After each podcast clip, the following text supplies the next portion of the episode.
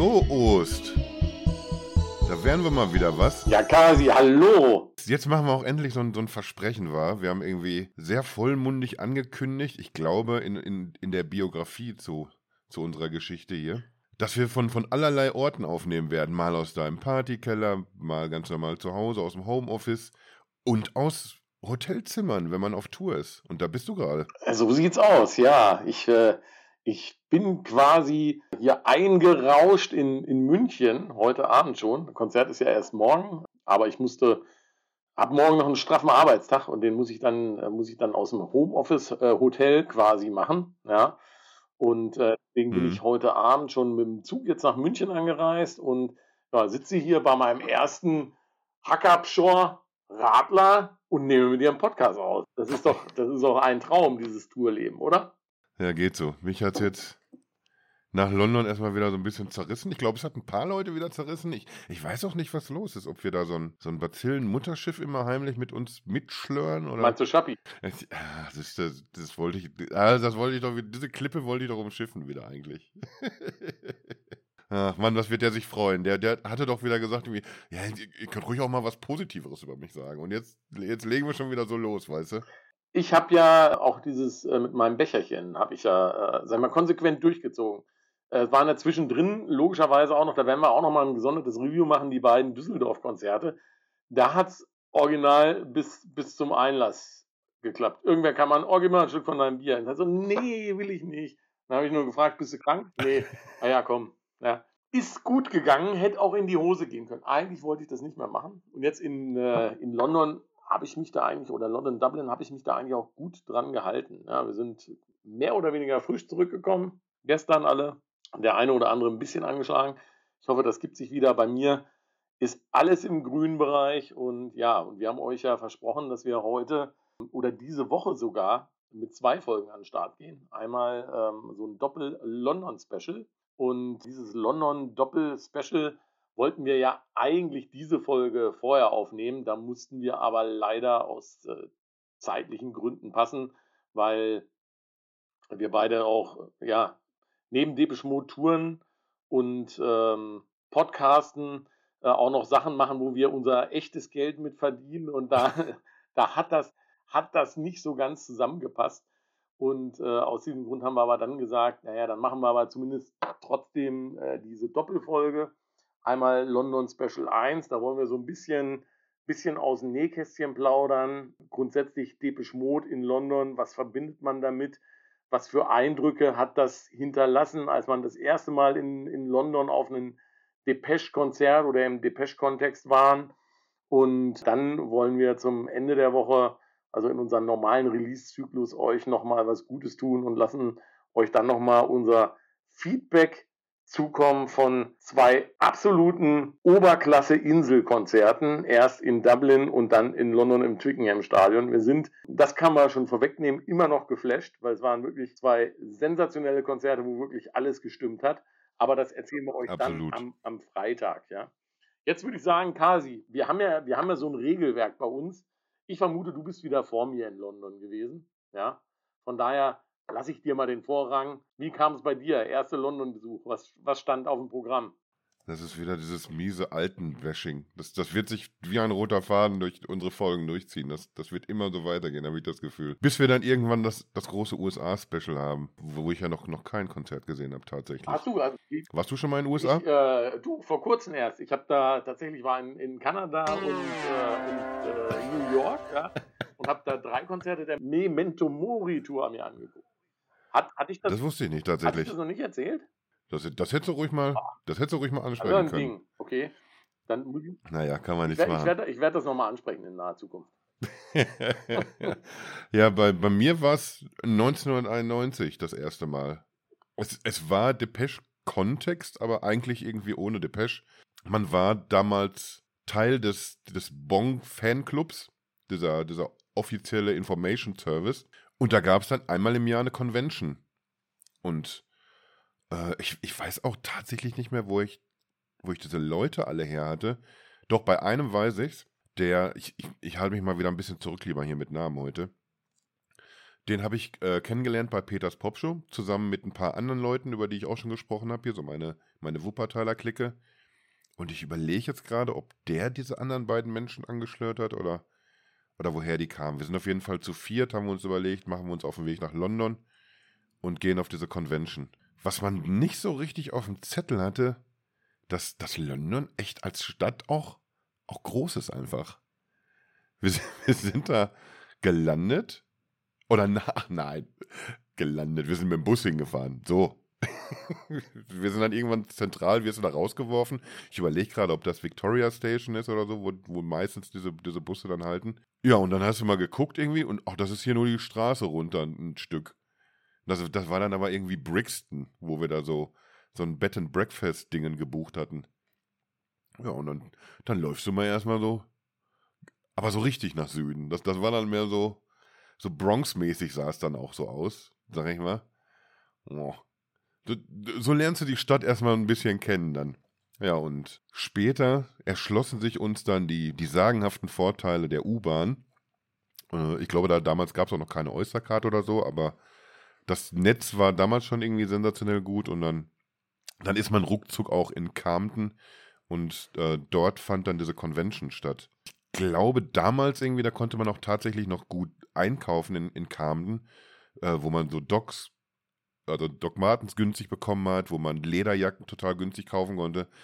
Jedenfalls sind wir bei dieser, dieser Convention, hatten irgendwie dann so ungefähr 70 Prozent der Leute ihre, ihre frischen Camden-Lederjacken an. Ich glaube, ich auch. Das, das war damals noch ein. Es war eine neue Welt auf jeden Fall. Ja, und diese Convention an sich, äh, mir, mir fehlen da so, so ein paar Erinnerungen. Ich habe das Gefühl, dass diese ganze Party so ein bisschen zäh war eigentlich. Also es war wie eine Depeche-Party. Es gab also irgendwie Depeche-Musik natürlich und viele Fans, die da rumgesprungen sind und getanzt haben. Dann gab es äh, andauernd irgendwelche Wettbewerbe, wo mein Englisch aber damals schon zu kacke war, um da mitzumachen. Also ein Depeche-Quiz bei dem man dann schon die, die Frage nicht versteht, macht gar keinen Sinn. Und dann gab es irgendwie so ein, so ein Lookalike. Willst du was sagen? Ich will was sagen, ja, aber was ich glaube ich von diesen, von diesen Partys immer gehört habe, äh, dass es da glaube ich immer sensationell gute Preise gab, die die da verlost haben oder rausgehauen haben, oder? Das war immer so ein jo. bisschen aus, aus, der, aus der Mute Records Rumpelkammer, was da so rumflog, oder? Absolut, ja. Diese Lookalikes, das, äh, also, also einige waren jetzt ja, sind so maximal mittelähnlich. Das ist eigentlich wie, wie immer auf Depeche-Partys irgendwie. Du hast immer sehr viele Daves und Martins dann rumflitzen gehabt. Und, und bei Ellens und, und Fletchers wurde es dann immer so ein bisschen schwieriger. Naja, jedenfalls, ich glaube mich zu erinnern, dass die von der Black Celebration Tour diese, diese Percussion-Dinger, die standen da. Und ich glaube, die haben als Preis unter anderem haben die solche Dinger mit nach Hause genommen. Also diese Lookalike-Leute. Ja, und so zwischendurch immer mal haben die dann auch einfach so Promo-Zeug in die, in die Menge geworfen. Also wir sind alle reich beschenkt nach Hause marschiert. Verschiedene Promo-Maxis, Vinyl habe ich leider keins gefangen. Die haben das ja auch alles einfach in die, in die Menge gewichst, einfach wie, wie die Geistesgestörten. Da hätte man, äh, naja, äh, Poster. Ich habe zum Beispiel so ein riesengroßes Speak and Spell Poster mitgenommen. Äh, so, ein, so eine Martin Gore von, von der Counterfight, so ein Schriftzug. Ich überlege, was gerade noch. Ach so, ja, und diese ganzen ganzen Backstage-Pässe. Die DJ Bong von Behind the Wheel, ey, was soll der Scheiß? Schmeiß die rein, kostet doch nur 2000 Euro im Jahr 2023, ja. Kannst du doch mal einfach so in die Menge wichsen, ja. ja, und da habe ich mir dann irgendwie dieses Bong 91 T-Shirt auch geholt. Das, das müsste noch irgendwo ziemlich zerfetzt in meinem Kleiderschrank liegen. Was aber nichts macht, weil anziehen könnte ich sowieso nicht mehr. Das war zu Zeiten, als, als man irgendwie so in, in L noch sehr bequem reingepasst hat. Ich, ich glaube, ich hätte mich sogar in, in ein groß ausgefallenes M ge gezwängt. Da war ich richtig schlank und haarig auch. Also auf dem Kopf, meine ich. Diese Bilder werden wir euch demnächst mal in unserem, auf unserer Facebook-Seite zeigen, wenn es da welche von gibt. Der langhaarige Kasi in weißer Jeans und schwarzer Lederjacke. Ich, ich fürchte, von der Convention habe ich kein Bild tatsächlich, aber kommen wir ja später noch zu, dann zu der 93er Zeit. Da gibt es keine besonders hochauflösenden, aber vermutlich ist es auch gar nicht mal so, so schlimm, dass sie nicht so richtig hochauflösen. Das war auf jeden Fall mein erster Trip. Ich habe mich damals nicht nur sofort in diese Stadt verliebt, ist bis zum heutigen Tag meine absolute Lieblingsstadt, direkt auch mitverliebt in, in Camden. Das war jetzt, glaube ich, tatsächlich der erste Besuch, wo ich, wo ich da nicht vorbeigeschaut habe, also unser Trip jetzt vor ein paar Tagen. Es hat mir auch ein bisschen in der Seele wehgetan. Ich gehe da auch echt immer gerne hin. Hm. Allein, weil ich, eigentlich mag ich es nicht, dieses chinesische Zeug, was die da an allen Ständen verkaufen. Aber irgendwie isst man es trotzdem jedes Mal. Ne? Aber es ist nie wirklich, wirklich richtig lecker, ja. Besonders schön fand ich das damals immer noch, als sie diesen Kram dann auf diesen, auf diesen Vespa-Rollern gegessen Jo. hast, die da so am Ufer lang standen. Aber die haben sie ja alle abgerissen inzwischen. Die stehen ja leider nicht mehr, ja. Wer das nicht selber kennt, irgendwie, das, das waren so, so wie so halbe Roller irgendwie, so dass man die, die Sitzfläche des, des Rollers irgendwie nutzen konnte. Und die waren so, äh, ich glaube, in verschiedene Richtungen, so, so an, an diesem Kanal, ne, standen die. Mhm, genau. Und da konnte genau. man sich schön hinfläzen irgendwie. Das ist so, ein, so eine Fressmeile gewesen, wo man irgendwie allerlei Zeug bekommen hat. Also jetzt nicht nur die Asiaten, auch so Mexikaner und alles Mögliche eigentlich. Letzten Endes hat trotzdem immer alles irgendwie gleich geschmeckt und oh, war, war schon manchmal ein bisschen, bisschen schwierig, sag ich mal, was, was das kulinarische Element angeht. Glitchhähnchen süß-sauer. Äh, Ja, mein Highlight war eigentlich, das ist aber noch gar nicht so lange her, das war, ich meine, das war ja, das war die letzte Tour, wo ich so ganz bewusst nicht den Reis genommen habe, eine schöne Pommes mir dazu bestellt habe. Und was packen sie mir rein? Reis, natürlich. Und äh, ja, wie frisch war das jetzt? Ich, ich sag mal, wie Sand, nur in trocken. So. Hast du dir diesen, Ja. also da war auch irgendwie nichts mit Soße oder so. Es war einfach nur dieser dröge Reis. Das ist, das, das ist auch menschlich einfach nicht zu vertreten, sowas anzubieten. Nee, das hängt ja, das hängt ja immer davon ab, was du, äh, du kannst dir ja immer irgendwie so zwei Sachen da, da drauf suchen, ja. Und wenn du da natürlich irgendwas nimmst, was jetzt, was jetzt einen hohen Fleischanteil hat und einen kleinen Soßeanteil, dann hast du halt einen hohen Fleischanteil mit, mit einem viel, noch höheren Reisanteil. Ne? Das, das bringt uns ja alles nichts, wenn die, ja, wenn, wenn die sich selbst überlegen, was sie mir dann da reinpacken, statt, statt der Sachen, die ich gerne gehabt hätte. Ja, das stimmt. Ja. Das stimmt. Will, willkommen in unserem großen Feinschmecker-Podcast. Ja, ja, genau. Ja, aber das fing auf jeden Fall damals alles an. Ich, ich glaube, wir hatten sogar noch das Glück, dass eine, äh, eine, eine Plattenbörse äh, stattfand in, in Camden. Äh, das gibt's, glaube ich, auch gar nicht mehr. Das war auch so ein Gebäude am, am Kanal. Ich meine, das ist mal komplett abgebrannt. Das war gegenüber von diesem, diesem Pferdedings da, dieser Horse Market oder so. Und das, das war dann wie so eine, ja, Lagerhalle ist jetzt falsch, aber, aber so eine größere Halle irgendwie, wo dann solche Sachen eben auch stattgefunden haben, so Markt und in dem Fall eben eine, eine Plattenbörse. Damals, als irgendwie auch noch, noch Vinyl zu ganz anderen Preisen zu haben war. Ja, weil es keiner mehr haben wollte. Ja, ja Anfang der so Anfang ja. der 90er war es irgendwie so, lief eher so mittel, aber so für, für jemanden, der nach Bootlegs geguckt hat, war es natürlich ein Fest. Da habe ich dann auch das, das erste Mal diese, wie heißen die denn nochmal, diese Buy Exchange irgendwas Vinyl Stores in Notting Hill Gate. Da gibt es so verschiedene Läden. Ich glaube, die gibt es auch sogar bis zum heutigen Tag noch. Da ist irgendwie, einmal hast du so, so eine Vinyl oder eine Musikbude. Dann gab es irgendwie einen, da gab es nur VHS-Kassetten, also so, so mehrere Läden nebeneinander, immer, immer so im Abstand von, von so drei, vier Shops kam wieder so ein Ding. Und da konntest du immer schön Promos und auch irgendwie Bootlegs abgreifen. Ich meine, da waren wir auch schon mal zusammen drin. Was Quatsch ist, das zu erwähnen, weil du bist, glaube ich, einfach in, in jedem Londoner Plattenladen auch gewesen. Das Problem ist aber ja immer, wenn die Boys in Town sind und du meinst dann in den Plattenladen gehen zu müssen. Also entweder reist du schon fünf Tage vorher an, weil ansonsten hast du auch ohne Depeche Mode Konzert eigentlich immer den Zustand, wenn du in ein Depeche Mode Plattenfach reinguckst, du findest das Fach noch und dann ist es leer. Hm. Hm. Ja, mit, mittlerweile bist, bist ja meistens du derjenige, der es leer macht. Machen wir uns nichts vor. Wenn noch was drin ist, ist es danach leer. Das ist richtig. Ja, also auf jeden Fall, das, das hat damals alles so angefangen. Irgendwie das erste Mal sich Carmen begucken, das erste Mal im Depeche-Kontext in London sein, das erste Mal so diese, diese Plattenläden abgrasen. Da waren wir dann auch das erste Mal bei Sister Ray und solche Geschichten. Ja, und da wusste man dann alles klar, diese Stadt wirst du unbedingt wiedersehen. Dauerte dann allerdings noch bis, bis 93, bis ich dann das erste Mal noch ein Konzert da gesehen habe. Da haben wir ja schon mal drüber gesprochen auch. Das war einmal Crystal Palace am 31. Juli. Das war so, das hatte sogar fast so Festivalcharakter. Da waren irgendwie, ich glaube, fünf Acts sogar da. Also vier neben Depeche. Wir sind aber erst, weil wir noch so ein bisschen shoppen waren, so mitten bei Sisters of Mercy erst reingeplatzt quasi. Ich, ich habe mir auch an, an dem Tag sogar das Ticket erst geholt. Das konnte man tatsächlich einfach noch so tun alles. Ja, und das dritte Mal London im Depeche-Kontext war dann im Rahmen dieser Indie-Tours-Geschichte, wo sie dann äh, ja quasi das, das letzte Konzert der Tour gespielt haben, bevor dann 94 dieser unsägliche Exotic Tour losging. Ja. Das letzte Konzert mit Ellen Wilder auf einem europäischen äh. Kontinent. Siehst du, da wird es mir direkt gleich wieder schwer ums Herz. Das kann aber auch sein, weil ich gesundheitlich noch ein bisschen angematscht bin. Dann erzähl du mal, wie ging das denn bei dir los? In Mein, mein erstes Mal London äh, war ich, äh, war ich im, im, im Auftrag des Heeren, äh, äh, des Heeres quasi da. Im Auftrag des Herrn. Äh, nee, ich war tatsächlich 95 das erste Mal in London. Das war aber tatsächlich nicht im Depeche Mode Kontext. Ja. Dann, äh, ich bin ja hier ausgebildeter Vaterlandsverteidiger, habe ein Jahr Richtschütze im Leopard 2 gemacht und wir waren an der schottischen Steilküste Scharfschießen. Ja? Ja.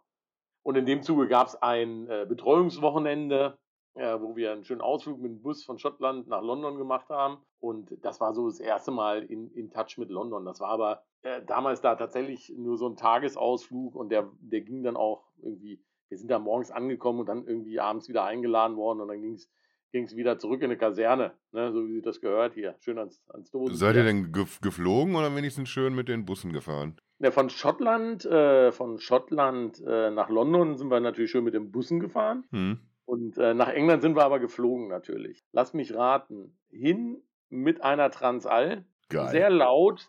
Vorne sehr heiß, hinten sehr kalt. Ja. Auch kein, damals auch kein Walkman dir in die Ohren stecken. Es war so laut, du hast eh keine Musik gehört. Alter.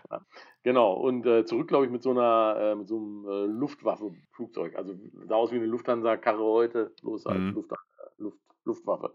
Ja, also das war jetzt im Depeche Mode-Kontext eher unspektakulär. Man hat da schon, ich habe da natürlich immer geguckt, ob man da irgendwas findet, aber so richtig viel Zeit hatte man da und Muße hatte man da auch nicht. Also von daher äh, schieben wir das mal hinten dran. Und das, äh, mein, mein zweiter London-Besuch, der war dann tatsächlich im äh, Kontext von Depeche Mode. Das war dann bei der Singles Tour 1998. Oh. Mhm.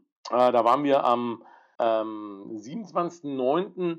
noch in Mailand auf dem Konzert, hatten dann in, in Mailand übernachtet und hatten dann am 28. einen Tag Zeit, in Mailand aufzubrechen. Wir waren mit dem Auto unterwegs, muss man sagen. ja.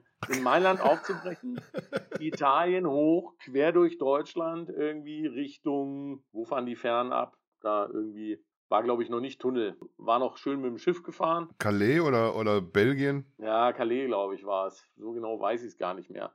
Naja, auf jeden Fall sind wir da schön, äh, schön hochgeschüsselt, um dann halt am 29.09. zu dem äh, ersten Konzert zeitig da zu sein. Ja. Und das war, das war schon, schon ein ordentlicher Ritt, ja. Flugzeuge gab es nicht oder war keine Option? Ja, es war schwierig. Wir hatten, äh, wir hatten, oder äh, man munkelt, dass im Auto technisches Equipment gewesen ist. äh, in, in, in Form, ich glaube, von vier oder fünf Tape-Decks. Die jungen, jungen Leute unter euch werden Tape-Decks vielleicht noch kennen, da hat man früher Kassetten mit abgespielt. Oder auch Kassetten mit kopiert. Und man muss sich das im Grunde so vorstellen, rein theoretisch, wenn man das machen wollte, haben wir natürlich nicht, könnte man natürlich Folgendes tun. Man könnte am 29.09. das Konzert in London aufnehmen auf Kassette. Und dann hat man ja die ganze Nacht und den ganzen Tag, den nächsten Tag Zeit, von dieser Aufnahme Kopien anzufertigen, um damit eventuell sich ein Teil der Tour zu finanzieren, wenn man das möchte. Ja. Da müssen wir aber, da müssen wir jetzt kein Wort zu verlieren, dass, dass du diese kriminelle Energie natürlich nicht in dir trägst.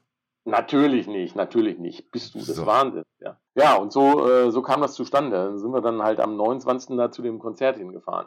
Und ich weiß noch, wir waren da ja so, äh, dieser ganze Trip war sehr, sehr Sparbrötchen behaftet und durfte natürlich auch nicht viel kosten.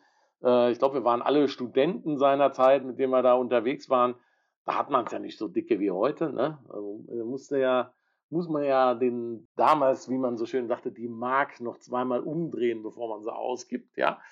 Und äh, ja, in der Konstellation ähm, sind wir dann auch ähm, in der Nähe von London bei einer Freundin von meiner Schwester untergekommen, also eine Arbeitskollegin, die da irgendwie zum beruflichen Austausch war. Und bei der konnten wir dann, äh, hatten wir dann quasi Kost und Logis frei und konnten da übernachten. Das war natürlich sehr bisschen angespannt, weil wir zu dritt auch äh, natürlich nicht die leisesten waren. Und dann muss man sich halt vorstellen, wenn die da auf, wenn man diese Kopieaktion machen will, dann muss man sich ja alle 45 Minuten Wecker stellen, dass einer runtergeht und Kassetten umdrehen muss, müsste, sage ich mal so.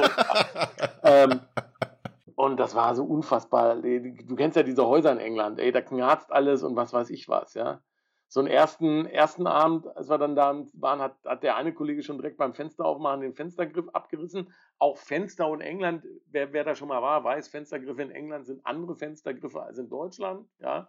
Was, was stimmt denn nicht mit denen? Die haben einfach, einfach 700 verschiedene Möglichkeiten, ein Fenster aufzumachen und keins davon funktioniert richtig. Auch so, so, so doppelt verglast ist irgendwie auch so nur so optional einfach, ne? Ja, ja, ja. Und, und, was, haben, was haben Engländer eigentlich gegen rechte Winkel? Das gibt's doch gar nicht.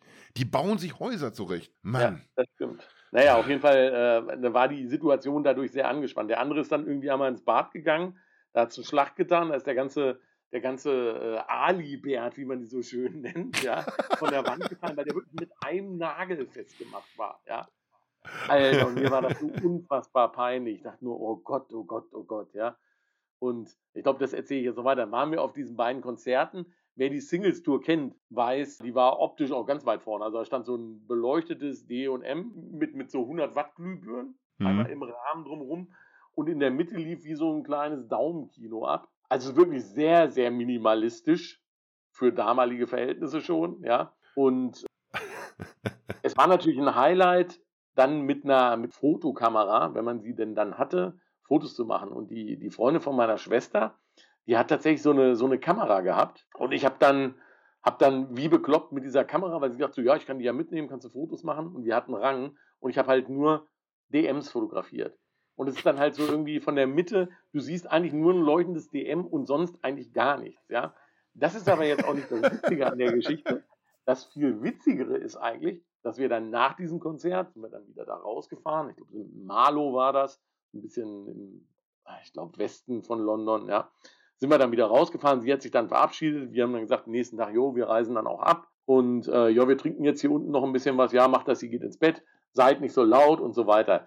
Ja, und wie es dann halt so ist, ne? Irgendwie drei Typen irgendwie. Ich glaube, wir hatten Guinness und äh, der eine Kollege reißt sich da irgendwie die, die Hülse auf und tritt so auch direkt um auf den hellen Teppich heller Teppich mit Guinness, ach du je, ne? Und dann fängt er an so, ah, weil ich schon ausgeflippt bin, dann so, nein, scheiße, und zieht sein T-Shirt aus und saugt mit diesem T-Shirt erstmal so das erste Bier weg und, und steht dann quasi, die Buchsen hatten wir schon aus zum Sitzen da, ja, weil wir ja eigentlich äh, irgendwie so in entspannter Runde da gesessen haben mhm. und äh, kniet dann quasi in Unterhose im im Wohnzimmer und saugt das Bier von diesem Teppich auf mit seinem T-Shirt. Und diesen Anblick fand ich so toll. Ach, guck mal, hier liegt doch noch die Kamera. Da machst du doch mal ein Foto von. Naja, und dann ging das irgendwie weiter. Er so, oh, keine Fotos. Dann ist er rausgerannt in den Garten und ich hinterher. Und ich habe da halt einfach Bilder gemacht mit der Kamera von der Freundin. Ja. So, und dann sind wir halt den nächsten Tag abgereist. Ja. Und sie hat mir dann irgendwann erzählt, sie ist mit einer Arbeitskollegin diesen Film abholen gegangen und hat dann gesagt, ah ja, kannst du mal gucken hier, das sind Bilder vom Depeche Mode Konzert, ja. Und äh, die gucken so durch die Bilder durch, irgendwie, ja, leuchtendes DM, leuchtendes DM, leuchtendes DM, leuchtendes DM. Oh, nackter Mann im Garten, nackter Mann im Garten, was war da los? Ne? ja, das war der London-Trip. Nächsten Tag ging es nach Manchester, da, das war nochmal richtig gruselig, aber da müssten wir auch, glaube ich, mal ein Manchester-Special machen, weil das, weil das war auch, boah, großartig. Dazu an anderer Stelle mehr. Ja, 1998 war das. Stimmt, Manchester können wir mal machen. Da haben wir auch einen gemeinsamen schönen Trip. Ja, in der Tat, in der Tat, ja. Aber, aber lass doch mal, mal reden, was, was, für ein, was für eine Bedeutung hat denn London für, für die Band an sich, über die wir hier die ganze Zeit sprechen? Weil die, die kommen ja nun mal aus, aus Basildon und das ist ja eine von diesen, ja, ich sag mal, Planstädten, die eigentlich keinen Job haben, außer Leute dort schlafen zu lassen, die dann später in London arbeiten oder so. Das ist, ich weiß ja nicht, 40 Kilometer oder so entfernt von, von London und hat dann den Status bekommen Newtown irgendwie und das. Ich, ich war noch nie da tatsächlich, aber, aber das sind in der Regel keine sehr schönen Städte. Das sind so, ja, so Trabantenstädte, in, in denen, denen du nicht viel machst, außer wirklich pennen und maximal noch zur Schule gehen. Da liegt es dann wohl auf der Hand irgendwie, dass sich dann so eine Band die sich gerade so in der Gründung befindet, dass die dann nach London schielt. Und ich glaube tatsächlich alles, was am Anfang wichtig ist, außer vielleicht das erste Konzert in einer, in einer, Schule oder so, das passierte dann auch in London. Ich erinnere mich dran, irgendwie, dass von, von den Konzerten, die sie 1980 gespielt haben, waren irgendwie allein zehn Stück waren, waren in London. Ich glaube davon achtmal Bridge House. Und, und alles, was sich so daraus ergeben hat, mit Labelsuche oder, oder wie kommt man überein mit Label und, und wie kommt man in, in Kontakt mit, mit Leuten aus der Szene. Ich erinnere mich da jetzt an diesen Stevo zum Beispiel, der irgendwie diesen Sam Bizarre Sampler aufgenommen hat. All das passierte dann, glaube ich, irgendwie in diesem Bridge House-Kontext. Da wurden so diese Kontakte geknüpft zu Daniel Miller, zu Fat Gadget, dem man ja dann irgendwie auch die ganze Zeit irgendwie so verbunden blieb. Ich versuche mir das gerade so vorzustellen, als, als jemand, der auch mal irgendwann dachte, als junger Teenager, ich werde sowieso Rockstar, ist doch. Das, das ist mir in die Wiege gelegt. Damals, ja. wusste, damals wusste ich noch nicht, dass das. dass es das eine oder andere Handicap gibt, was, was mich da irgendwie. Ich, ich bin einfach kein Rockstar. Jetzt weiß ich's. Damals war ich noch voller Hoffnung.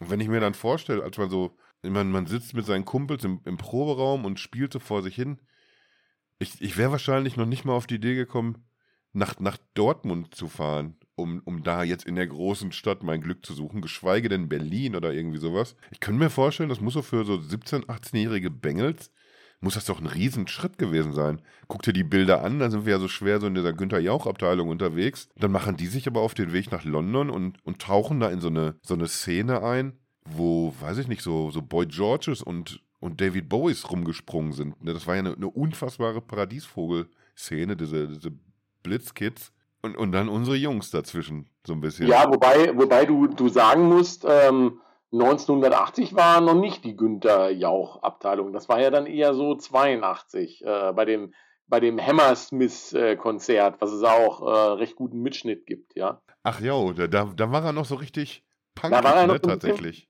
noch so ein bisschen punkig, also mit seiner, mit seiner Powerwelle da nach vorne und so weiter, ja. ja. Und so gut, Vince Clark sah jetzt auch nicht wie der Schwiegermutters Liebling aus, ja, und, und, und Gore und, und, und Fletch, ja, wobei, wir haben es ja neulich erst gesehen, ne, Fletch bei diesem Hammersmith-Gig, der sieht eigentlich am coolsten aus von allen, ja, das muss man, das muss Schon, man ne? ruhig mal sagen, ja, mit seiner, mit seiner Quatschkap, die er da auf hat, ja, an seinem Bass, wie er da rumrubbelt, ja, denkst du aber auch, du hier, mit dem willst du dich nicht anlegen, ja. Zweihändig Bass gespielt noch. Da hat er auch noch Bass gespielt, ja. Ja, wir, wir reden jetzt natürlich schon von, von 82, ne, von, von diesem Hammersmith-Event. Ja, aber was wir, wir neulich erst noch wieder nachgespielt haben, auch ja. ein bisschen. Sind wir, jetzt, sind, wir, sind wir jetzt ein bisschen gesprungen, aber äh, ich bin, bin bei dir. Wobei man eins jetzt noch zu Besselten sagen muss, äh, Nicholas St. High School hieße, glaube ich, ne, wo die alle waren, mhm. hat ja natürlich jetzt auch das ein oder andere Pop-Schwergewicht hervorgebracht, ne? muss man ja auch sagen. Ne? Mit also Allison. Also in, insbesondere diese Klasse, ich glaube, Alison Moyer, Andy Fletcher und Martin Gore waren und Vince Clark waren in einer Klasse, glaube ich. Ne? Ich meine schon, ja, tatsächlich. Und, das, das habe ich jetzt erst, äh, weil, weil ich bin ja so ein Recherchetyp, da habe ich noch eben irgendwie mir, mir sehr, sehr viel Wissen, und damit meine ich sehr, sehr wenig Wissen, über Besselton angelesen. Iron Shear kommt aus Basildon. Wer hätte das gedacht? Kennst du die überhaupt? Schlagersängerin? Ja, es war so eine Schlagersängerin. Die, die, hat dann auch, die hat aber auf Deutsch gesungen, ne? Hm. Ja. ja, die hat auch bei uns gewohnt tatsächlich, also in Unna, wo ich damals gewohnt habe. Mit ihrem, ich meine auch, ich weiß nicht, ob im englischen Mann, auf jeden Fall sie war Engländerin. Und ich überlege auch gerade, was die für Lieder gesungen hat. Ich kann mich an nichts wirklich erinnern. Das war jetzt auch, glaube ich, nicht so ein Drama tatsächlich. Aber die kam jedenfalls aus Besselten. Das hätte ich mal damals wissen müssen. Weiß ich nicht, was es geändert hätte. Wahrscheinlich nichts einfach. Ja, und äh, die erste Platte, die haben sie auch eben in London aufgenommen. Ich habe es eben schon mal kurz angesprochen. Das war ja noch vor Speak and Spell oder vor der ersten eigenen Single. Diese, wir haben es immer Pogo-Version genannt, von Photographic. Ja. Da hat sich dieser Divo, der sollte eigentlich für Sound Magazine, sollte der so eine ja, der, der sollte so nach, nach Talenten gucken, so ein bisschen. Was, was gibt denn hier die Londoner Szene gerade so her? Und da hat er dann irgendwie in der Folge wohl so einen Arsch voll Demos bekommen und sich überlegt, da mache ich doch mal einen schönen Sampler raus. Und das war dann dieser Some Bizarre Sampler. Und ja, und da waren tatsächlich nur Bands drauf, die, die noch nicht gesigned waren. Das waren unter anderem Softcell, The The, die glaube ich auch so Mitte der 80er ein paar Hits hatten. Depeche Mode natürlich. Und halt eben noch so ein paar andere. Ich überlege gerade B-Movie, Blanche. Die anderen habe ich jetzt gerade nicht so auf dem Zettel. Iron Shear war da nicht drauf, ne? Mit heute Abend habe ich Kopfweh. War das von der? ja. War, war, das nicht, war das nicht von Hanna Haller, sag mal? Nee, ich habe gerade geguckt, oder vielleicht haben, vielleicht haben die es auch beide gesungen. Ja. Und heute Abend hab ich Kopfweh. Deutscher Schlager ist aber auch einfach schlecht. Ist doch unser Lied für die Tour ab jetzt, ja? Ja, hin und wieder. Aber heute Abend habe ich Alka Selzer, singen wir ja immer. Stimmt. Zum, zum Glück gibt es ja immer den Schweizer Import. Der hat uns, glaube ich, schon so manches Mal unsere dicken Ärsche gerettet, habe ich das Gefühl. Ja. ja, ich glaube, da war auch damals richtiges Gerangel um diese Band. Ich habe es auch nicht selten noch danach gelesen von, von irgendwelchen Menschen, die so in dieser Szene sich auskannten, dass die sich gefragt haben, warum ist denn jetzt ausgerechnet Depeche so groß geworden? Warum denn nicht Blanc-Manche oder so? Wo damals echt einige gesagt haben, puh, die haben aber, die haben aber schon mehr Talent. Und das ist jetzt wieder hier so gefährliches Halbwissen, weil ich nicht mehr weiß, wo ich es gelesen habe. Da hat Daniel Miller mal irgendwann sich zugeäußert, dass er so ganz bewusst Photographic ausgewählt hat als Song für diesen Sampler, weil der wollte die natürlich bekannter machen, wollte aber auch nicht, dass sich da jetzt irgendwie die ganze Welt drum bemüht, um ihm die wegzuschnappen. Deswegen hat er sich eben bewusst Photographic aus, ausgesucht, weil er der Meinung ist, ja, das ist ein, ist ein guter Song, aber jetzt auch nicht so der beste von denen. Also der, der war der Meinung, lass mal lieber jetzt erstmal hier so, so einen Mittelguten ins Rennen schicken. Das war ein Fuchs damals schon. Der Daniel. Am Samstag gesehen im Stadion.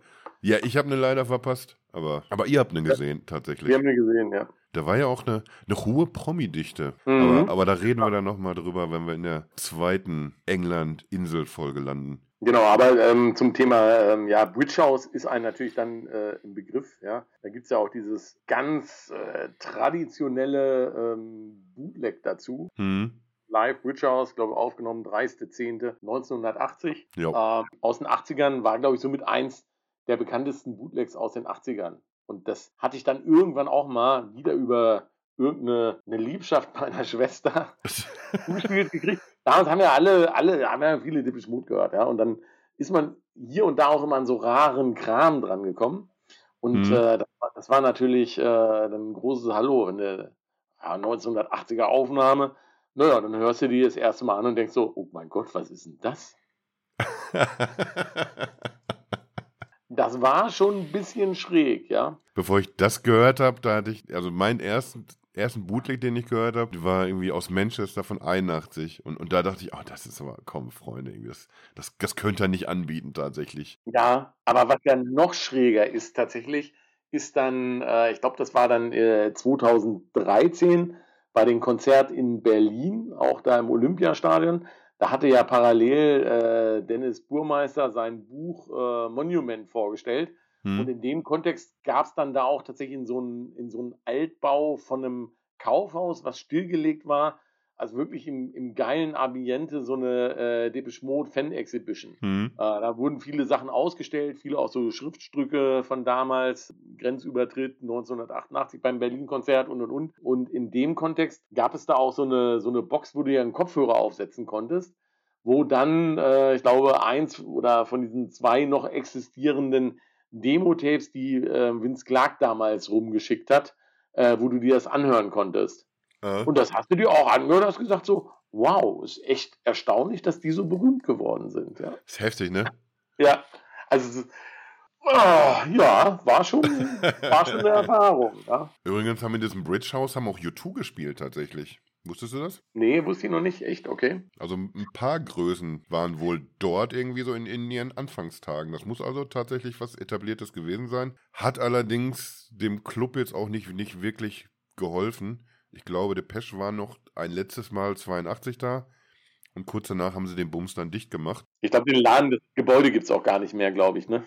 Nee, das, das war bis Anfang der 2000er oder der Nullerjahre, sag ich mal, war das noch ein Hotel und dann haben sie den ganzen Kram abgerissen, leider. Schade, das, das wäre auch so was. Wir, wir überlegen ja auch noch immer, was ist denn unsere Karriere jetzt eigentlich, wenn, wenn die Herrschaften tatsächlich aufhören zu touren? Ich habe neulich, neulich tatsächlich Werbung gekriegt, jetzt wo wir in England waren. Das muss ich jetzt nochmal googeln. Da ist, äh, bietet ein Fan ein Buch an, Places to Be als Depeche Mode-Fan in London und Umgebung. Ernsthaft? Ja, also das wäre das wär nochmal so ein Ding, was man dann mal bereisen könnte, ja. Ja, das, das haben wir ja irgendwie auch schon so ein paar Mal angesprochen, aber das, sowas müsste man auf jeden Fall angehen dann. Da, da haben wir dann ja. was zu tun wieder. Ja, da müssen wir aber aufpassen, weil wenn wir so Spots dann auch anreisen wollen, dann dürfen wir nicht an jedem, jedem Pub stehen bleiben. Auch wenn es immer schön vorm Pub ist. Ja. White Line Aber oder wo waren wir, ne? White Line? White oder? Line. Vom White Line haben wir sehr lange gestanden am Samstag. Das war sehr lecker. Campton Hills, also wirklich ein sehr sensationell leckeres Bier. Aber dazu erzählen wir, das erzählen wir, wie gut das schmeckt, erzählen wir euch in der nächsten Folge. bis, bis dahin müsst ihr euch einfach vorstellen, wie gut das schmeckt. Mm. Genau. Und wie schön diese Dosen auch aussehen und diese Gläser. Ja, mm, Camden mm. Hells. Ich direkt schon wieder durch. Mm. Ja, also der Durst ist mir jetzt erstmal, ja, Prost. Mir ist der Durst erstmal jetzt ein bisschen vergangen. Ich muss ein bisschen entgiften. Das, das hat mich gefordert, tatsächlich. Wenn man nicht so in Übung ist wie der Ost, dann, dann, dann muss man schon ordentlich rackern, dass man da mithält. Aber aber, aber so langsam komme ich in den Flow, habe ich das Gefühl. Jetzt London und Irland, oh, das, das war schon wieder Meisterklasse am Glas, sage ich mal. Da war schon ja, ich finde, viel Schönes es, äh, dabei. Ich finde, du machst es immer schlimmer, als es ist. Es war moderat. Ja?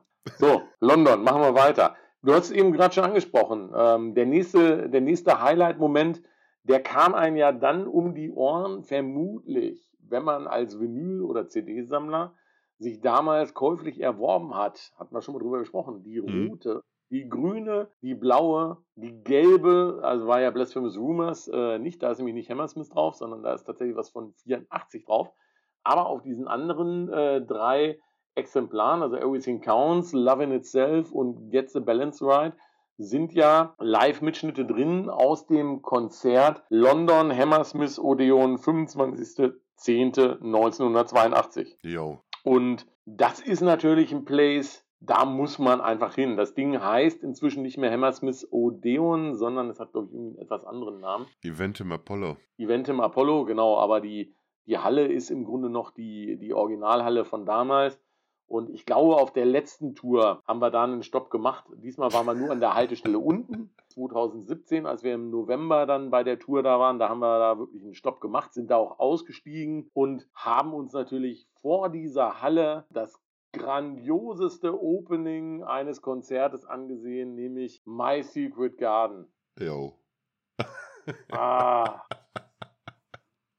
kriege ich schon wieder Gänsehaut, ja. Aber, aber man muss auch schon ziemlich was am Helm haben, ne? dass man einfach, weil, weil man ja schon Gänsehaut kriegt, wenn man nur Hammersmith hört, dass man dann da irgendwie bewusst aussteigt, dahin marschiert zu, zu der Location und sich dann einfach dieses Konzert nochmal reinzimmert. Mit einem Bierchen. Und dann stehen wir da im Kreis oder im Halbkreis und gucken auf ein Smartphone-Display und gucken uns ein Konzert an und sind happy. Also ich verstehe gar nicht, warum du da jetzt so lass. Ich finde, es gibt nichts Schöneres, als genau sowas zu tun. Ja, aber, aber man kann trotzdem festhalten, dass wir schon noch ein bisschen was am Helm haben. Das kann man schon sagen. Auf eine sympathische ja, Art. Ja, ab und zu mal so. Haben wir ein bisschen einen am Strauß. Aber ja. warum, warum haben die denn das so, so vogelwild durcheinander gewürfelt auf den Platten? Das war ja irgendwie nicht so die Reihenfolge, wie die, wie die Lieder wirklich gespielt wurden. Die haben einfach ja, sehr beliebig einfach vier Songs immer da drauf gewuchtet, auf, jeweils auf die B-Seite. Und äh, insgesamt waren es 18 Lieder, glaube ich, die gespielt wurden. Also es fehlten eh welche. Ich verstehe nicht, warum man da nicht ein offizielles Live-Album noch, noch irgendwie so mit auf den Weg gebracht hat. Das, das wäre. Ach, ich hätte es gemocht. Ja, ähm, warum das so ist, kann ich dir auch nicht sagen. Also es gibt, es gibt ja ein komplett Komplettmitschnitt auch äh, davon, sogar auch wo The Sun and the Rainfall mit drauf ist, weil der ist ja auf den Originalpressungen nicht mit drauf, ja. Hm. Ähm, sind aber in der Tat äh, dann Bootlegs an der Stelle. Ja. Das heißt, hier bei den, äh, bei den Scheiben hat man tatsächlich, glaube ich, immer vier Lieder sind drauf. Bei Get the Balance ist das sensationelle My Secret Garden, ja. Also tut uns einen Gefallen nach diesem Podcast. Wir, wir haben ja inzwischen schon hohe sechs, sechsstellige Zuhörerzahlen. Ja. Ich glaube, wenn ihr alle das hört, dann ist das übermorgen in den Spotify-Charts ganz oben auf Platz 1. So. So. Wir, wir schicken noch auf, auf unserer Facebook-Seite nochmal den Link am besten rum, damit sie wissen, was sie hören sollen. Ja, genau. Nicht, weil wir euch für dumm halten, einfach nur, weil wir helfen wollen. So. genau. Ja, raff ich trotzdem nicht, warum sie da nicht das ganze Konzert damals. Naja. Ich, ich weiß auf jeden Fall noch, wie ich das, das gehört habe. Ich, wir haben es jetzt ja auch irgendwie natürlich noch wieder mal ein paar Mal gehört, auch in London. Man spricht ja auch jedes Wort mit, was Dave ruft, ne? Und ich habe das für mich entdeckt, nicht damals, als es schon rauskam, habe ich glaube ich auch schon mal irgendwann im Podcast drüber geredet, dass ich mir so manches ab 85, 86 erst so so rückwärts erschlossen habe. Und genauso war es dann eben auch mit, glaube die rote war die erste, die ich hatte und dann eben im, im Anschluss halt auch die anderen beiden. Und dann stellt man sich das sowieso vor, wie, wie das wohl ausgesehen hat. Damals hatte man eben kein YouTube. Man hatte auch das Konzert noch nicht auf, auf Video. Später gab es das dann auch für, für unverschämtes Geld von so, ja, so Bootleg-Verbrechern wie O's halt zu kaufen. Und bevor man wusste, wie die ausgesehen haben, da stellt man sich dann, oder ich habe es zumindest gemacht, da stelle ich mir den Dave so vor, wie ich ihn gerade kenne. So diesen 86er Dave. Und, und wenn man dann, dann tatsächlich das erste Mal dieses Bewegtbild sieht zu diesem Hammersmith-Konzert, dann setzt man sich doch lang auf den Arsch. Ne? Das, da, da war das dann halt mit dieser Günther Jauch-Abteilung. Und irgendwie so lustiges Holzfällerhemd an, merkwürdiger Tanz, was machst du denn da gerade mit deinem iPhone eigentlich, sag mal? Ich, äh, ich habe gerade nicht äh, die, die Titel parat, wollte gerade gucken. Auf der einen sind nämlich nur drei Live-Tracks drauf, siehst du? Ich glaube, du äh, lügst. Der, ich glaube, du lügst. Nein, nein. Ja, also die blaue ist äh, My Secret Garden, See You. Ja, kann jeder, kann jeder den, das Intro mitsprechen. Now this is See You. genau, genauso geht's los. Äh, und äh, Tora Tora Tora ist da tatsächlich drauf. Ja. Und Satellite. Und Satellite, stimmt. Das hatte ich vergessen, ja. Ähm, und dann gibt es die rote, das ist die Everything Counts. Mhm. Da haben wir New Life, Boys Say Go, Nothing to Fear äh, und äh, The Meaning This of This is New Life. This is New Life, ja. Und ich glaube, so war es bei jedem Konzert damals. Ne? Bei Boys Say Go, da dachte ich übrigens die ganze Zeit, dass äh, irgendein Fan im Publikum ist mit einer Trillerpfeife. Da war mir ja, noch nicht klar, dass das tatsächlich zum Lied gehört. Stimmt, stimmt. Wo, Ach, ja. Zeigt man ja auch gerne heute noch mit, ne? Natürlich. Und dann die äh, Love in Itself mit drei Versionen noch und da ist natürlich Photograph of You. Ja, das hat man halt immer so mitgehört, aber dann halt zwei absolute Knüller, Schaut und natürlich Photographic, die Version. Jo. Damals. Die Pogo-Version. Oh. Ja, so richtig Pogo. Die war noch gar, fand ich gar nicht mehr so Pogo. Ja, dieser Bizarre-Edit ja. von dem Sampler, der ist tatsächlich mehr Pogo, ja. Wobei meine persönliche Photographic Live-Version äh, ist tatsächlich die von Live in Hamburg 84. Ja, stimmt. Ja, zack, ist es schon wieder zu spät. Der, der Schlüpper ist nass. Einfach nur vom dran denken. ja, ja, fühle ich. Just Can't Get Enough war da auch noch mit drauf, auf der grünen, glaube ich. Ja, äh, ja. Das sind ja dann, ja, zwölf, zwölf Stück. Ach, und dann gab es natürlich auch irgendwie so, die, die Sammler werden das natürlich wissen, irgendwie so, so sehr viele verschiedene Versionen davon verschiedene Vinylfarben mit Nummerierung, ohne Nummerierung. Da hast du wahrscheinlich auch so jeweils 30 im Schrank, schätze ich mal. Da stand mal meine Frau bei mir vom Plattenschrank und so, wenn ich jetzt hier reingucke, da, da, die, von dieser roten da oben, das ist doch, da, da stehen doch irgendwie 20 Stück, das ist doch immer dieselbe. Sag ich so, bist du bekloppt? Das ist doch nicht dieselbe. ja, was, was gab's denn da? Schwarzes Vinyl? Wie du, wie du sagst, das gibt's einmal äh, schwarzes Vinyl. Dann das äh, klare, ne? Vinyl, Clear-Vinyl, ja, die ist, die ist relativ selten. Dann gibt es Schwarz, Mute-Logo 1, Mute-Logo 2, Mute-Logo 3. Dann gab es die logischerweise auch in Frankreich und in anderen Ländern und in UK. Also da hast du 20 Stück schnell zusammen, ja. weißt du? Unfassbar. Und, und wenn es ein schönes Exemplar ist, dann muss man so eine farbige selber natürlich auch zweimal hinstellen. So. Einmal für, zum Hören und einmal fürs, fürs Sammeln. So, Ja, das war Hammersmith. Wann, wann waren wir das erste Mal zusammen auf dem Konzert? 2013? Also jetzt in London? Ähm, ja, ich glaube, wir waren das erste Mal 2013 zusammen. Das war, äh, war auch ein sehr witziger Trip. Da bin ich, ähm, bin ich alleine erstmal hingeflogen und ähm, an dem ersten Tag, das war der Tag schon vor dem Konzert, also ich bin einen Tag früher geflogen. Ich glaube, weil die Flüge so unverschämt teuer waren. Ja, und Übernachtung ist auch immer schwierig. Ja. Damals hatte ich äh, als äh, bevorzugte Destination zu übernachten gerne mal so ein Easy-Hotel. Also das ist irgendwie so eine Hotelkette, die wird auch von den, von den, von dieser Flugkette, also EasyJet gibt es ja auch. Und die haben auch eine, die, da, da gibt es auch Hotels, ja.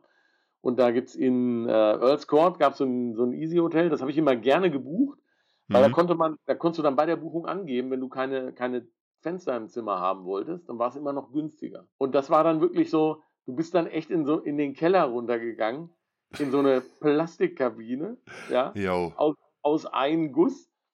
Aber ich meine, am, am Ende, wenn du in London bist, bist du da ja eh nur zum Pennen, ja. Also von daher war das immer alles, alles okay soweit. Und äh, ich glaube, da, da waren wir dann auch das erste Mal gemeinsam, beziehungsweise wir waren vorher schon mal gemeinsam da bei diesem Roundtable. Short Circuit.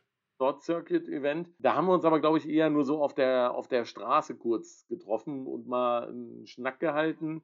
Mhm. Äh, und so richtig gemeinsam war dann, glaube ich, tatsächlich bei der, bei der Delta-Maschinentour. Bei einem Konzert Doppler damals seinerzeit. Ja. Jo. Und tatsächlich ein, ein Doppler, der sich gewaschen hat. Den ersten Doppler von mir, hatte ich ja eben schon gesagt, 29.30.09.1998. Da muss man sich jetzt nichts vormachen. Zwei Tage London, zwei Tage dieselbe Setlist. Also nicht, nicht, nicht ein Lied getauscht. Ja. Und 2013 dann, wo wir dann da waren, ich meine, es waren sieben Stücke ich hatte jetzt sechs im Kopf, aber du, du bist ja meistens sechs. näher dran. Ja, weiß, also war jetzt auch aus der, aus der Hüfte geschossen. Ja. äh, es war auf jeden Fall sehr, sehr viele. Ja. Mhm. Also und dann wirklich auch so, so äh, also jetzt nicht nur Klavierversion, sondern wirklich auch vollwertige Version halt. Ne? John the Revelator wurde da, glaube ich, dann auch gespielt. Sister of Night. Behind the Wheel hat es dann, glaube ich, irgendwie in die Setlist geschafft. Nee, die, das, das war standardmäßig drin dann war es Voldemar Eis. Also irgend so ein, irgend so ein Switch gab es da. Ja? Und das war Behind the Wheel dürften sie ruhig auf dieser Tour auch nochmal anbieten, ja, Lunge. Ah, ja, Schande, dass das nicht dabei ist. Echt? Ein großes Hallo war aber auch unser, unser Treffen da, ne? Also ich weiß, ich hatte mich dann mit Sony verabredet und wir hatten uns dann mit dem lieben Ingo, der ja in London wohnt, dann auch getroffen der hatte uns dann ähm, so einen Whisky-Club näher gebracht, äh, wo wir dann so eine kleine Verkostung hatten und schon so, so leicht einen Groschen hatte. Und dann meinte so, ja, jetzt sind wir los hier, der, der Kasi kommt, wir müssen jetzt ins Hostel. Ich werde es nie vergessen, The Steam Engine Yo. hieß der Laden. Unten mit Pub, ja, dann kamen wir da rein und dann saß der Kasi da schon vorm vollen Tisch. Ja, als, als ich kam, da, da wart ihr schon schwer angeklingelt, nämlich. Ja, und dann, äh, dann haben wir noch ein bisschen weiter geklingelt. Ja, und ich habe dann auch wirklich richtig mit Arsch voll bin ich dann hinterher an den Tresen. Also du konntest am Tresen dann auch einchecken.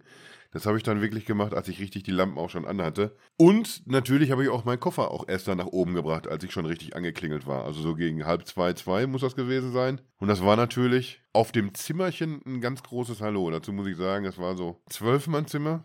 Das ist so eine, einfach so eine Standard-Sony-Buchung. Da weißt du immer, du, du lernst neue Leute kennen beim Schlafen. Zwölf Mann im Zimmer, drei Etagenbetten und dann ist ja der dicke Dresdner, zwei Uhr morgens, kommt erstmal da reingerumpelt. Waren sie ruckzuck, waren sie alle wach, logischerweise. Hab mich da irgendwie dann, hab's mir da gemütlich gemacht und, also ich habe geschlafen jedenfalls. Das, das ging tatsächlich. Aber Wo hast du geschlafen? Oben? Ich, ich meine ganz oben. Ja, doch. Ich, ich habe nämlich noch beim Hochklettern, habe ich noch, noch fast das Bett so abgezogen, irgendwie, dass, dass wir alle drei Mann noch irgendwie plötzlich irgendwie uns in, in der Raummitte unterhalb des Bettes wiedergefunden hätten. Aber das, das schwang zum Glück wieder zurück zur Wand, das Bett. Glück gehabt. Das ist auch wirklich grob fahrlässig. Sowas muss man doch an der Wand befestigen. Da gibt es bei Ikea in jedem Regal sind so Winkel dabei, die du an die Wand machen musst. Ich glaube, habe ich noch nie verbaut zum Teil. Aber es ist immer dabei, ist immer dabei im IKEA-Bausatz, ja. Aber ansonsten, Steam Engine war sensationell. Da hat er, da hat, doch, da hat der Sony ein gutes Händchen bewiesen wieder mal. Weil wir nämlich, das, das war ja dann auch ein ziemlicher Ritt vom Konzert wieder zurück. Und dann sind wir da so die, die letzten Meter, die wir gelatscht sind, noch so durch die Straßen gezogen. Und die Zungen hingen uns knapp über den Füßen, sag ich mal, weil wir schlimmen Bierdurst hatten. Und dann denkst du so, Alter, das gibt's doch nicht. Hier muss doch irgendeine Bude jetzt noch ein Bier verkaufen. Und in völliger Verzweiflung und der letzten Hoffnung, dass man im Steam Engine aber noch ein Bier bekommt, betreten wir dann den Laden und das ist dann so, das, das ist so eine, so eine biblische Erscheinung gewesen. Also ich, ich, je öfter ich drüber nachdenke, desto mehr denke ich auch, dass das gleißendes Licht war auf dem Tresen. Da standen einfach so, ich sag mal so 10 bis 12 Biere rum.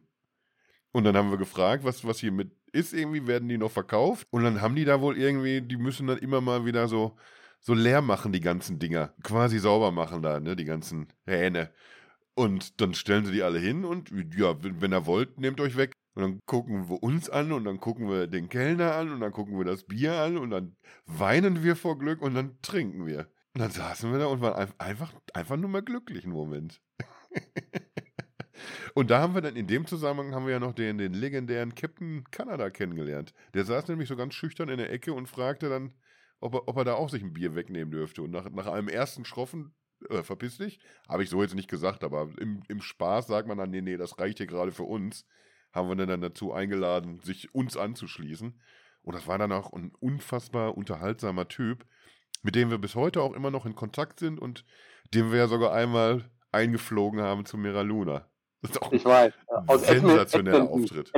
Nee, wie ist das? Edmonton oder Ed wie heißt die Stadt? Ich weiß es nicht. Irgendwie Kanada kam der, ja. Und mhm. war, äh, genau, war echt ein lustiger Typ. Ich habe den dann im Pub nicht kennengelernt, aber dann bei dem, bei dem Mira Luna, das war glaube ich dann 2014, ne, ein Jahr später bei Mira Luna, kam er dann ran, rüber und er ist tatsächlich den ganzen Tag auf dem Festivalgelände in so einem Spider-Man hauteng sitzenden Anzug, ja, wo man wirklich jede Kontur gesehen hat, von Nase bis Klötze, ja. Und aber natürlich in äh, Rot-Weiß mit dem Ahornblatt auf der Brust, ja. Sensationell. Ja, aber gut, großartig, ja. Aber an den, an den Trip weiß ich aber auch noch, wir sind nachmittags nach meinen Notting Hill gefahren mhm. und sind da auch in einem Pub eingekehrt. Weißt du, wie das hieß? Da schließt sich wieder der Kreis. Es gab auf jeden Fall dort ein Secret Ja, genau. Secret Garden hieß das Pub. Da mussten wir reingehen. Da kannst du ja nicht dran vorbeigehen. Ja. ja. Ich glaube, dort und nicht nur dort ist jetzt Sony auch eingeschlafen. Der ist überall eingeschlafen auf diesem Trip. Da habe ich auf jeden Fall noch, also kann ich ein ganzes Fotoalbum mit voll machen. Locations, ja, wo Sony eingeschlafen ist. Da hat er auch den einsamen Rekord aufgestellt. Ich weiß nicht, ob nach dem ersten oder nach dem zweiten Konzert. Da waren ja irgendwie, das, das war ja The O2, ne, die, die Location, wo, wo die genau. Konzerte genau. stattgefunden haben. Und da sind ja irgendwie viele Buden drin, Fressbuden und, und, und Bars und so auch. Und da waren direkt verschiedene Depeche-Partys dort. Und dann sind wir ja noch auf eine andere gefahren. Also da hat genau. Sony das Kunststück vollbracht. An auf einem viel, Abend. Warte, warte, ich stelle die Frage, ich stelle die Frage. Auf wie viel Aftershow-Partys von Depeche Mode kann man pennen? Antwort? Ja, alle. auf, auf, auf, auf, drei verschiedenen Partys ist er tatsächlich eingeschlafen. Ich glaube, ich habe das auch alles dokumentiert, alle drei Partys. Da war sogar ja. bei einem, da, da hat noch der, der Andi Mottke aufgelegt tatsächlich. Hier, Dominatrix. Okay. Ich glaub, glaube, ja. da habe ich den das erste Mal persönlich getroffen. Kann aber auch. Es ist ein bisschen neblig, die Erinnerung, aber ich meine, das war so tatsächlich. Ja, und wir sind noch dann, dann später noch, diese letzte Party, die war ja dann auch außerhalb. Das war ja nicht mehr an der Venue, das war dann schon direkt in London wieder. Äh, ich weiß noch nicht mehr, wie das hieß. Ah, London ah, Stone oder so? Ich, äh, auf den Namen, ja, ich glaube, irgendwas mit Stone kann sein. Auf den Namen komme ich auch nicht mehr. Ähm, ich weiß nur, ähm, auf diese Party sind wir gekommen, weil wir 2009 war ja Tour angesetzt und da ist ja dann Dave gesundheitlich ausgefallen, nachdem, äh, oder vielmehr, während wir alle in Athen am Terabai Park standen und uns die Vorgruppe angeguckt haben und gedacht haben, so wann geht's denn jetzt endlich los? Ja, äh, kam ja dann äh, Sorry Tonight Show is cancelled. Ja, uh, da, da, da, da sind wir jetzt nicht im London-Special, da, da sind wir jetzt eher so im, im Griechenland-Athen-Special. So Südländer, die haben schon ein anderes Gemüt als bei uns. Bei uns würden sagen so, oh, würden sich alle aufregen, würden ganz viele Ärger-Smileys in den Facebook-Post reinschreiben, äh, was ein Kack und so weiter. Ja, also in, in Griechenland fliegt dann mal alles, was, was, was so greifbar ist auf die Bühne und auch an die Leinwände und auf die Keyboards und in das Schlagzeug. Und vorne gab es auch noch eine steile Boxerei zwischen Gästen und äh, Security. Also Echt? da war, ja, ja, da war richtig Tacheles. Aber in, in Schlagzeug hast du doch bestimmt auch was geworfen. Nein, ich, nein, ich bin noch anständig. Habe ich nicht. Nee, habe ich wirklich nicht. Wo war jetzt nochmal der Link zwischen Griechenland der, und London? Ja, weil äh, das ja das erste Konzert war, wo, wo Dave ausgefallen ist. Und dann ging es ja im Grunde weiter und dann war eigentlich dieser UK-Gig war dann geplant, ich meine für den 31.05. wäre das eigentlich gewesen. Ja, und wie man das dann halt so bucht, ja, natürlich alles Flüge, Hotel, nicht stornierbar. So, und Konzerte sind ja dann ausgefallen und dann, dann war die Frage, ey, shit, was machen wir jetzt? Naja, dann, dann fliegen wir halt doch nach London, ist ja alles bezahlt und äh, da fand dann halt auch in diesem Club dann eine Ersatzshow-Party äh, statt. Und die war wirklich so gut, dass wir alle gesagt haben, so, ich glaube, wenn das Konzert gewesen wäre, wäre der Trip gar nicht so geil gewesen. weil, du dann wieder, weil du dann wieder so viel Stress gehabt hättest mit ah, zur Venue hin und zurück und so fort. Ja. Ähm, und dadurch kannte ich diesen Laden. Mhm. Und äh, dann war klar, ähm, 2013, dass da auch eine Aftershow-Party ist. Und ja, dann sind wir da nochmal eingekehrt, ja. Da waren auch diese, diese total durchgepeitschten polnischen Fans, ne? Die sind ja, die, das sind ja auch unfassbare Partybiester alle. Ja, die machen immer so ein komische, die, die legen sich alle, alle hin immer bei Pimpf. Ja, habe ich auch noch Fotos von. Ich habe noch überlegt, was war denn da wieder los? Allerdings habe ich auch noch Fotos, wie ihr eure Goodbye-Performance auf demselben Dancefloor noch zum Besten gegeben habt. Da gab es auch dieses Video bei dem Song, wo so Hüte weitergereicht wurden, die auch alle irgendwie bei Fletch nicht so richtig passen wollten, hatte ich das Gefühl. Und da standst du auf dem Dancefloor mit, jetzt droppe ich mal wieder ihren Namen, wo The Nidals und, und Hayas mit dir zusammen da standen. Und ihr habt, ich, ich glaube, einfach die Kappe von Hayas weitergereicht. Zu Goodbye. ja, es kann, es kann schon sein, dass da sowas passierte. ja, und dann, ach komm, wenn wir jetzt schon beim Name-Dropping sind, dann hauen wir jetzt den Rest auch noch raus. Ne? Also irgendwann Party war zu Ende, wir gehen vor die Tür hoch, ja, Mhm. Ähm, nachdem wir erstmal unseren Schläfer unten suchen mussten, was gar nicht so einfach war, weil wenn du da aufs Klo gegangen bist, das sah aus wie so eine, also die, die Klotür war in so einer Wandtapete drin, die aussah wie ein Bücherregal. Mhm. Da musste man immer, da musste man immer suchen und davor stand dann so ein, so ein schwerer Ledersessel und da hat er, da hat er drin gesessen und geschlafen. Und dann so, ah, Mit Whiskyglas in der Hand. Mit Whiskyglas in der Hand. Und dann, und dann sind wir hoch, weil Party war dann zu Ende und wir haben dann äh, uns ein Taxi gerufen und dann mussten wir da halt noch warten und haben dann da halt so unsere Faxen gemacht. Irgendwie und zack, hat man dann ja, hat man ja dann den Sony auch schon wieder aus den Augenwinkel verloren und irgendwie auf einmal tut's einen Schlag und, und dann geht er an so einem Juwelier, der da direkt daneben war, oder ich glaube, es war ein Juwelier, ne? Mhm. Geht die, geht die Alarmanlage los und wir, was ist denn, was geht denn jetzt los? Und da ist der Typ, hat sich in den Hausflur gesetzt, ist eingepennt und mit dem Kopf an der Seite an eine Scheibe gekracht. Ja, und dann war da mal groß, großes Alarm. Äh, Kino, ja. Kam dann irgendwie hier Security und alle, alle möglichen. Hm, der legendäre Alarm-Zoni. Der legendäre Alarm-Zoni. Das war, Oh Gott, ey. Das ist auch ein Typ. Ja. Ja, und derselbe Trip übrigens, das war der, da sind wir dann auch wieder mal in Camden gelandet. Ich glaube in der Kennelside Bar oder so. Das war auf jeden Fall direkt an dem Kanal, so ein, so ein riesengroßer Bierschuppen. Und da ist dann diese, diese verrückte. The Ice Wharf. Ice, Ice Wharf Pub heißt es. Ja? Da, ja. da sind ja so, so, ein paar so Dinger, aber wir sind ja auch irgendwie, glaube ich, immer in allen da, da gelandet. Ja, aber, ja, aber kann sein, kann sein. Hast an, dem, an dem Fluss ist Ice Wharf heißt das, ja. Und, und da haben wir dann so diese, diese rosa Quatschidee gehabt. Da kam der rosa Pudel ins Spiel, ja, auf dem Rammstein-Shirt. Auch da werden wir euch mal ein lustiges Foto in unserem äh, Facebook-Seite zukommen lassen. Wir labern auch immer irgendwie, aber in, tatsächlich posten wir nie irgendein Bild, ne? Das ist auch frech. Wir versprechen ja, immer schon, hier. Ich habe schon, ah, hab schon Material vorbereitet zu Hause, aber es ist halt schwierig, wenn man kaum zu Hause ist. Ja. ja. Mal gucken. Vielleicht schmeiße ich dann mal morgen ein Bild da rein. Vielleicht schmeiße ich aber erstmal die neue Folge dann da rein. Ja, und dann haben wir 2017 uns da nochmal blicken lassen, ne? Genau. Da waren wir wieder alle krank. Wie sich das gehört. Wir müssen mal, wir müssen mal die Kurve kriegen. Die denken alle, Alter, was sind denn das? Die Typen sind ja eigentlich immer krank. Ja, Echt, und da war es auch wieder. Da hat wieder einer in der Gruppe das mitgeschleppt, ja. Und dann wurden wieder Becherchen verteilt und ja, gib mal einen Schluck, ja. Ich, ich, ich weiß nicht, ob das tatsächlich so war. Also ich, ich gebe nie Becherchen ab tatsächlich. Und ich, ich glaube, das ist auch ein Trend in unserer Gruppe, dass man einfach das Bier, das man hat, das gibt man auch nicht mehr ab. Ja, aber es gibt auch andere Situationen. Ne? Ja, aber ist egal, schwamm drüber. Ja.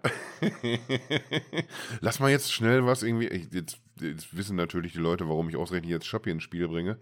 Aber wir müssen jetzt auch was, was Positives zum Schluss noch sagen über Schappi. Zum Beispiel irgendwie, was hat denn der für, für ein super Haus uns ausgesucht?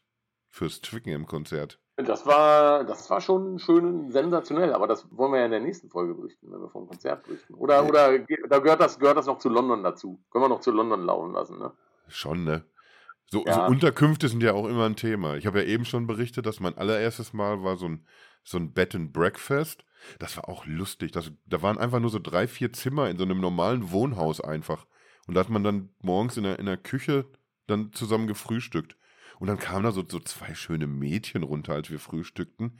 Und dann tuschelt man natürlich auch so ein bisschen, ne? Man disst sich so gegenseitig ein bisschen, wie man das so macht, wenn man so spaßig unterwegs ist. Und dann verliert man auch ein Wort irgendwie. Oh, die ist aber auch schon. Oh. Und dann dauert es noch, noch irgendwie so drei Minuten länger, in denen man dumme Sachen gesagt hat, bis man dann rafft, alles klar, die beiden sind auch Deutsche, super. Aber war das natürlich auch schon wieder gelaufen für uns. Wo man, wo man in so ein, so ein Fettnäpfchen treten kann, da lange ich auch gerne mal zu, tatsächlich. Ja, und danach, ich war jetzt ja auch öfters in einem Nicht-Depeche-Kontext dort, sehr, na nicht sehr oft, aber mehrfach irgendwie in einem Hotel, ich glaube, das hieß The Majestic oder so irgendwie. Klingt sehr pompös, war aber irgendwie so drei Sterne und wer schon mal in London war, in einem Drei-Sterne-Hotel, der weiß irgendwie, da müsste es in Deutschland schon, schon kämpfen, um den zweiten zu kriegen, sag ich mal. Und das, und das war auch so eine Hütte irgendwie mit ach, schlimm verwinkelt, Fenster schließen nicht richtig. Wasser,druck. Was ist eigentlich mit dem Wasserdruck auch los auf der Insel? Also wir haben manchmal, wenn, wenn du da, da hat jetzt ja auch der, der Ingo uns was zu erzählt, ne? Hol, hol dir mal, mal lieber irgendwie einen Handwerker, der, der so klingt, als hätte er eher jetzt osteuropäische Wurzeln. Lieber nicht den einheimischen Handwerker holen. Da bist du dann bei Sanitäranlagen echt aufgeschmissen auf der Insel. Sanitär, Sanitär ist hart. Also bei uns jetzt auch in der Wohnung, war, da war ja alles eigentlich gut und schön. Aber man darf halt an so eine Verbauung darf man nicht dran gucken, ja. Und auch da war es jetzt so, da war die komplette Mischbatterie am Waschbecken war einfach mit Silikon eingeklebt. Aber irgendwie acht Tuben. viel hilft viel. Dafür war, war, in unserer Etage war dafür Einheitstemperatur unter der Dusche. Ich dachte erst, ich bin vielleicht zu behämmert und, und verstehe diese Mischbatterie nicht. Aber zum, zum Glück bestätigte mich dann Schappi auch, der sagte, ja, irgendwie, irgendwie ging da nur die eine Temperatur. Du kannst in, in alle Herren Länder drehen, das Biest irgendwie, aber es, es, bleibt auf, auf einer Temperatur. Ja, Glück gehabt, dass das nicht 2 Grad waren oder 80 Grad. Deswegen ging es dann eigentlich. Aber ansonsten wirklich ein sehr schönes Haus. Und das, das sind auch meiner Meinung nach immer, immer die besten Trips, wenn man zusammen mit vielen Leuten irgendwie so in einer Bude rumhängen kann. Aus, außer vielleicht, man, man ist im Winter da, da warst du jetzt ja irgendwie ohne mich unterwegs. Das war ja auch kein ja. Depeche, das war ja ein Cure-Kontext. Aber, aber das ist auf jeden Fall auch eine, ein feiner Trip, oder nicht, so jetzt wohnungstechnisch? Ja, also wenn man in so eine, so eine Wohnung, die man dann über Booking.com gebucht hat, wenn man da reinkommt und sagt schon so, oh, hier ist aber irgendwo schimmelt's hier wohl, ja. Und man kommt rein und denkt so, oh, hier hängt ein Thermostat an der Wand. 10,5 Grad ist jetzt auch drinnen nicht so warm. Wo geht denn hier die Heizung an? So, und das probiert man dann mehrere Tage ja, ist, ist dann irgendwann schwierig, ja. Aber die Wohnung war immerhin so groß, eine große Wohnküche gehabt. Ich kürze das jetzt ein bisschen ab, äh, weil, wie gesagt, zwei Zimmer waren eigentlich komplett nicht beziehbar. Die Ausziehcouch ist auseinandergebrochen, als wir sie auseinandergezogen haben. Äh, und wir waren zu sechs in dieser Wohnung. Und dann, und dann haben wir wie, wie auf einer Klassenfahrt, haben wir dann einfach alle Matratzen in der großen Wohnküche auf dem Boden verteilt, haben uns Wärmflaschen aus PET-Flaschen gebastelt, sind mit Klamotten schlafen gegangen und ihr werdet es nicht glauben, wie warm man auch so eine Bude mit Kackfenstern kriegt, wenn man einfach vier Herdplattentöpfe drauf, warm Wasser rein und lässt das einfach kochen, kochen, kochen, kochen, kochen und dazu noch den Backofen, volle Pulle an, mit Umluft, der pustet das dann richtig schön raus. Da kriegt man auch so eine Wohnung warm, ja. Also das war, das war, das war dann schon, konnte man dann schon aushalten. Aber ich habe jetzt wieder festgestellt, London im Sommer ist halt einfach geiler als im, äh, im Winter, ja. Hm. Weil, also auch unsere Idee dann im November, ja, lass doch einfach mal, lass doch einfach mal ins Pub gehen. Da ist es ja dann schön warm. Nee, da zieht es auch durch jeden Winkel. Es sei denn, man hat irgendwie so einen High-End-Pub, ja. Hm. Also das war schon, war schon sehr schwer. Ansonsten auch bei Cure hatten wir aber auch nochmal das andere äh, Gegenteil. Da war dann auch so Zimmer gebucht für, ich glaube, die Nacht 42 Euro, was echt ein Schnapper ist für London. Ja? Mhm. Aber dementsprechend war, war das Zimmer halt dann auch. Ne? Also war dann keine Rollläden vor dem Fenster, Dachhell in der Bude, ähm, keine Klimaanlage. Das war bei diesem, äh, bei diesem Jubiläumskonzert von, von Secure im Hyde Park. Und jeder, der da gewesen ist, weiß, an diesem Tag waren 38 Grad im Hyde Park, ja. Und 48 in unser, unserer Bude, ja. Ja, doch, wir haben schön, schön gepennt tatsächlich. Wir hatten ja auch Pech irgendwie, dass, dass unsere gebuchte Bude äh, plötzlich dann doch eher Baustelle war und da hat dann Schappi so auf dem letzten Drücker noch umbuchen müssen. Sind dann aber direkt in Hyde Park Nähe da gelandet. War echt okay, das Hotel. Und so, so generell, wenn ich an diesen Trip zurückdenke, das ich, ich glaube, das ist dann auch fast der perfekte Schluss irgendwie, weil das war ein, das war ein perfekter Konzerttag einfach. Diese Organisation war so sensationell. Das Wetter war sensationell. Wir hatten einfach so unfassbar viele bekannte Gesichter da vor Ort. Hier Thomas Edison mit, mit seinen seiner ganzen Bande. Der auch immer gern gesehener Partybegleiter, gerade in London. Und da haben wir richtig, richtig viel Spaß gehabt an dem Tag. Und, und ich glaube, da, genau da können wir dann irgendwie nächste Woche, beziehungsweise in wenigen Tagen schon anknüpfen, wenn wir dann wieder über, über England sprechen und über Irland und über ähnlich gute Konzerttage, glaube ich. Ja, das stimmt, das stimmt. Also es hat dann alles gepasst. Ähm, auch mit, genau, wie du sagst, Orga und, und Wohnung. Hier könnten wir jetzt vielleicht nochmal einen kleinen, kleinen Spendenaufruf äh, platzieren weil die, die Wohnung, ähm, in der wir da jetzt gehaust haben, die steht tatsächlich zum Verkauf. Und ey, vielleicht kriegen wir ja diese 1,6 Millionen Pfund zusammen für die Bude. Ja, das, das wäre sehr freundlich. Wir, wir würden uns dann, wenn, wenn wir Signale von euch bekommen, PayPal einrichten für den Podcast, dann, dann hätten wir schon mal was für London, für unsere Depeche Alters WG. Was ja auch immer noch unser, unser Traum ist, der große Traum, dass wir, in, also vielleicht nicht, nicht der, der Traum von, von euren äh, Ehefrauen möglicherweise, aber, aber von uns Jungs ist es doch schon der, der, eigentlich schon auch der feststehende Wunsch, dass das passieren muss. Genau, in der Bude. Da war sogar ein, sogar ein Garten mit Fischteich. Ne? Also, da war halt kein Fisch drin. Ja. Aber viele Mückenlarven. Ich, ich glaube, da, da war ja noch so eine, so eine Außentoilette. Ich, ich glaube, da waren eher Fische drin. Ach, es war schön. Ich könnte könnt direkt schon wieder Koffer packen nach London fliegen. Aber du musst ja noch so ein verkacktes Konzert in München angucken. Ja, das wird jetzt, äh, bin ich gespannt morgen. Also meistens ähm, sind, sind die Konzerte in München eher immer so ein bisschen sperrig, weil das in dem Olympiastadion, das ist halt so sehr weitläufig und der Sound haut auch ab. Also du kriegst da auch nichts zurück von hinten. Äh, mhm. Das war ja in, in dem Twickenham, dachtest du ja echt, Alter, wo stehe ich hier? Ey? Ich habe die komplette, die komplette Klangorgie immer noch auf den Ohren. Ja, also es ja. war einfach, einfach wunderbar. Aber äh, du, ich äh, werde es mir morgen angucken. Wetter ist gut angekündigt. Bier können sie in München im Zweifelsfall auch. Also ich glaube, ich werde die Zeit rumkriegen, ja.